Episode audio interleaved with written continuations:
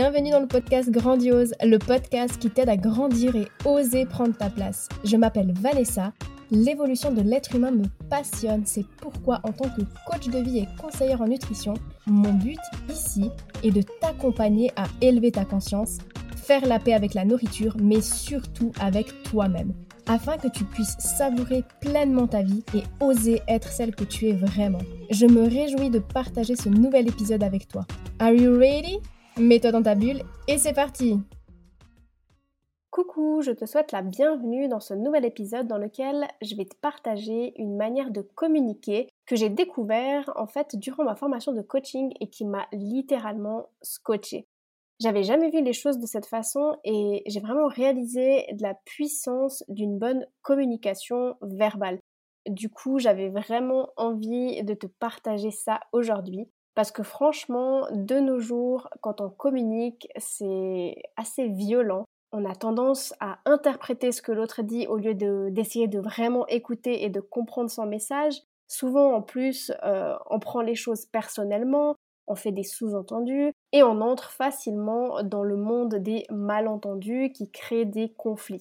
Une autre chose qu'on fait souvent, c'est qu'on coupe la parole, on laisse pas l'autre finir ce qu'il a à dire parce qu'on pense déjà à notre réponse, à ce qu'on va dire ensuite. On est tellement préoccupé par ce que nous on veut dire, bah, qu'on prend même pas le temps d'écouter vraiment l'autre. Et puis bien sûr, faut être honnête, ben, on juge, on accuse et on pointe souvent les autres du doigt sans vraiment savoir ce qu'ils vivent, euh, sans se mettre à leur place pour comprendre leurs émotions et leurs besoins. Et quand on communique, ben, ça crée des murs entre nous au lieu de construire des ponts. Et bien sûr, dans tout ça, ben, il y a nos propres émotions que nous-mêmes on ne comprend pas, qu'on cache et surtout qu'on n'exprime pas parce qu'on pense qu'elles nous rendent vulnérables. Alors ce qui se passe, c'est qu'au lieu de dire ce qu'on ressent, on peut devenir euh, sarcastique, agressif ou même ne rien dire du tout en attendant que les autres devinent ce qu'on ressent et euh, ce dont on a besoin. Donc c'est très très compliqué parce qu'on se parle sans vraiment s'écouter, on interprète au lieu de comprendre, on juge au lieu d'accepter et on cache nos émotions et nos besoins au lieu de tout simplement les exprimer. Après, mais en même temps, euh, on ne nous apprend pas tout ça à l'école, on ne nous apprend pas à communiquer de façon bienveillante. Alors que c'est pourtant une base.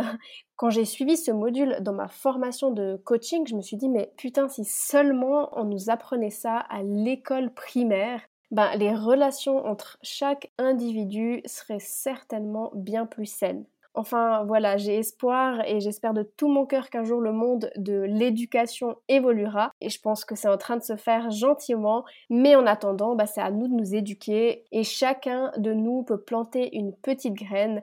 D'ailleurs, c'est ce que j'essaye de faire en te partageant ces précieux enseignements aujourd'hui.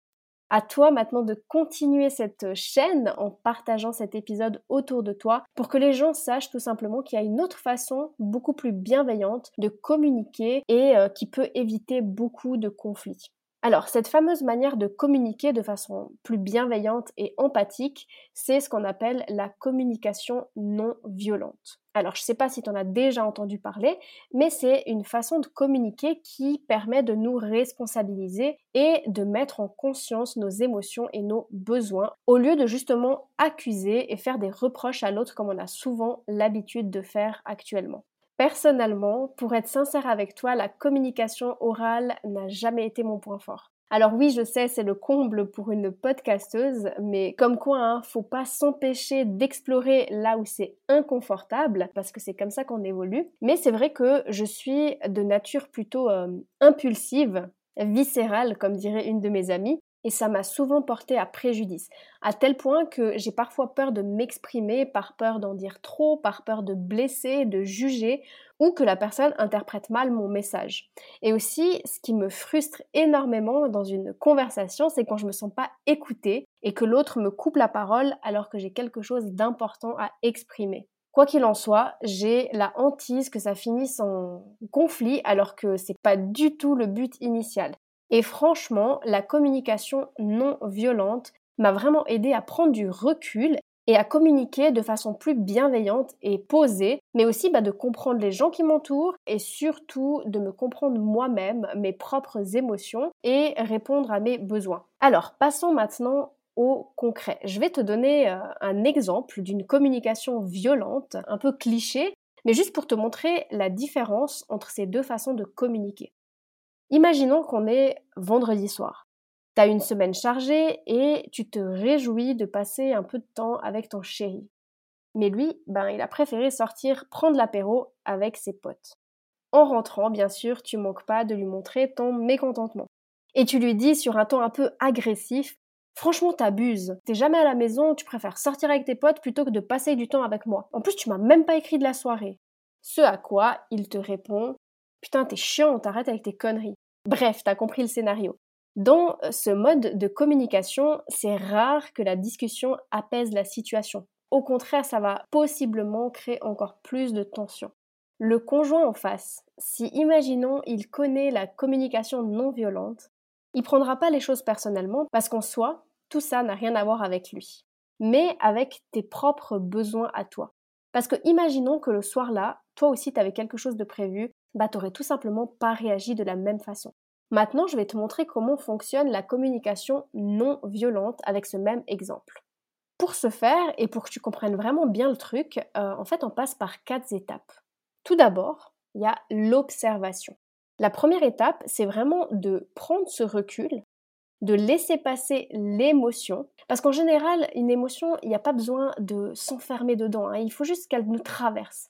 Donc, dès que l'émotion, elle passe, vraiment faire ce pas en arrière pour observer objectivement ce qui vient de se passer, sans juger ou sans interpréter quoi que ce soit. Si besoin, bah, on peut sortir prendre l'air ou juste s'isoler deux minutes pour éviter d'évacuer nos émotions sur l'autre, mais juste laisser passer cette émotion. Et quand c'est ok, on décrit tout simplement les faits concrets à l'autre, encore une fois sans jugement.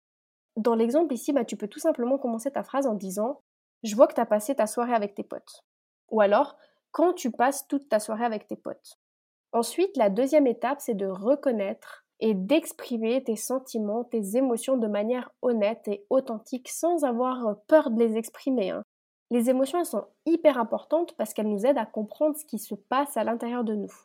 Donc là, dans le même exemple, tu peux ensuite continuer ta phrase en disant ⁇ ça me rend vraiment triste quand je suis seule le soir ⁇ Ensuite, la troisième étape, c'est d'identifier et d'exprimer les besoins qui se cachent derrière nos émotions.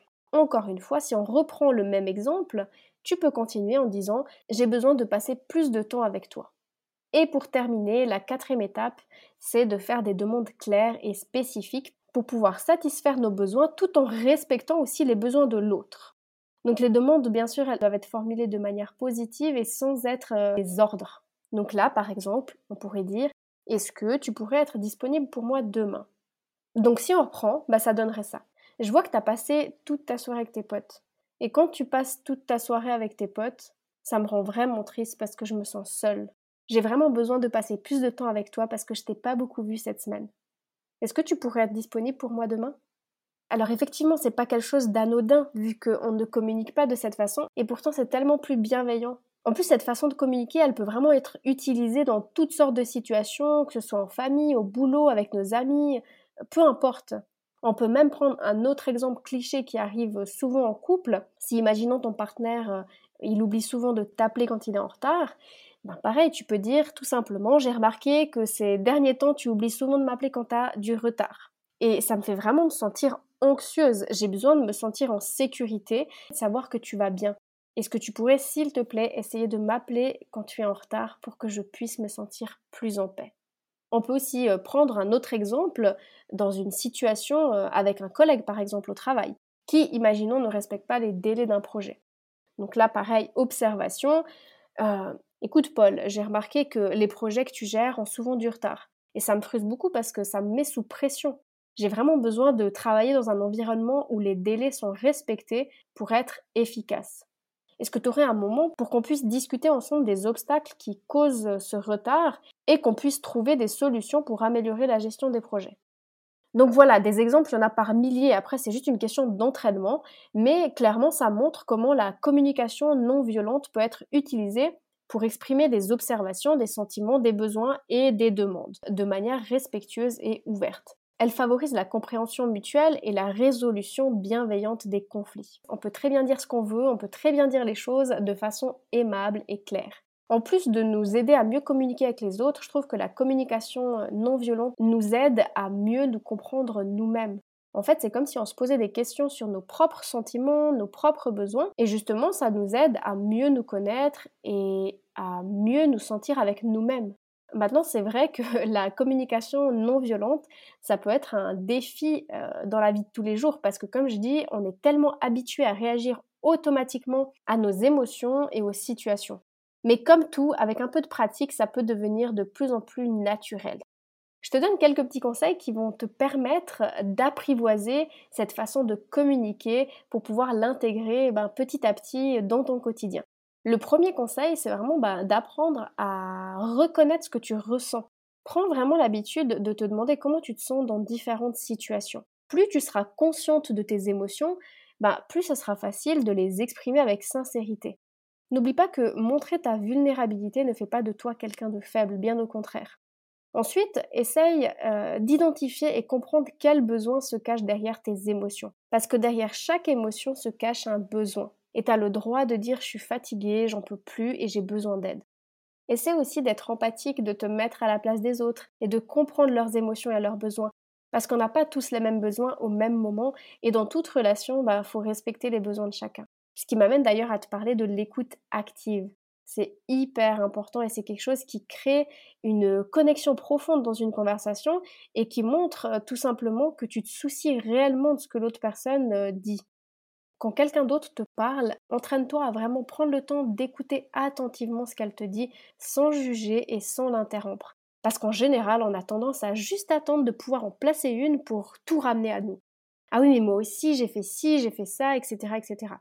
Ou alors on pose des questions, mais juste pour nourrir notre propre curiosité, au lieu de poser des questions pour être sûr de comprendre ce que l'autre dit et mieux cerner euh, ses sentiments et ses besoins. Je t'invite vraiment à observer ça lors de ta prochaine conversation.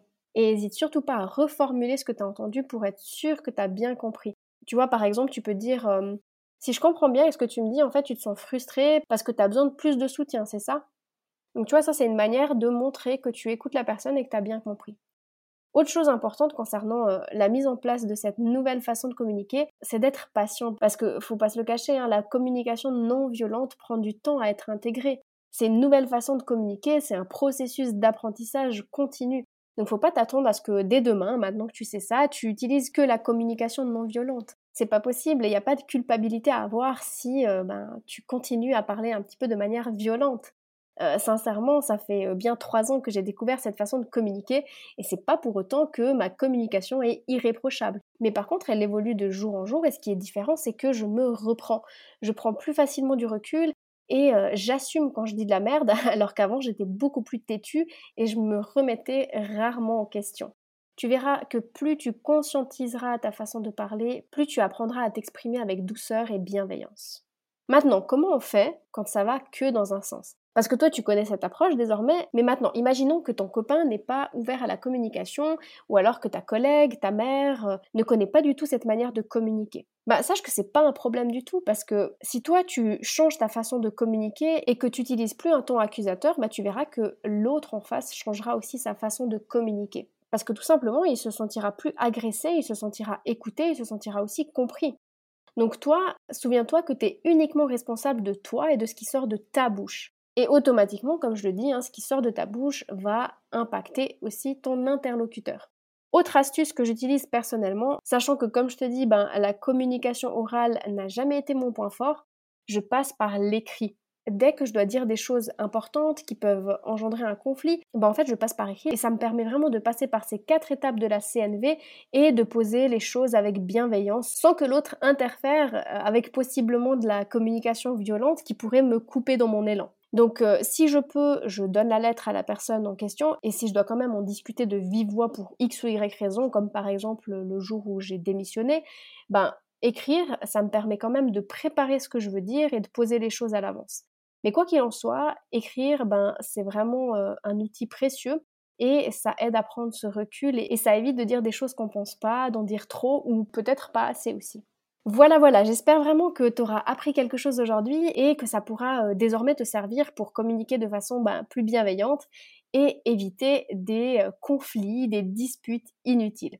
Si tu as des questions ou que tu as envie d'échanger sur ce sujet, n'hésite surtout pas à m'écrire sur les réseaux sociaux et tu peux aussi mettre un petit commentaire juste en dessous de cet épisode pour me donner ton avis. Merci d'avoir écouté cet épisode. Pour être au courant des nouveautés, rejoins-moi sur les réseaux sociaux. Tu trouveras tous les liens dans la description de ce podcast. Si tu as apprécié cet épisode et que tu sens qu'il pourrait aider d'autres femmes de ton entourage, je t'invite à le partager autour de toi et à le noter avec la note de ton choix car si le podcast évolue, c'est surtout grâce à toi. Bisous bisous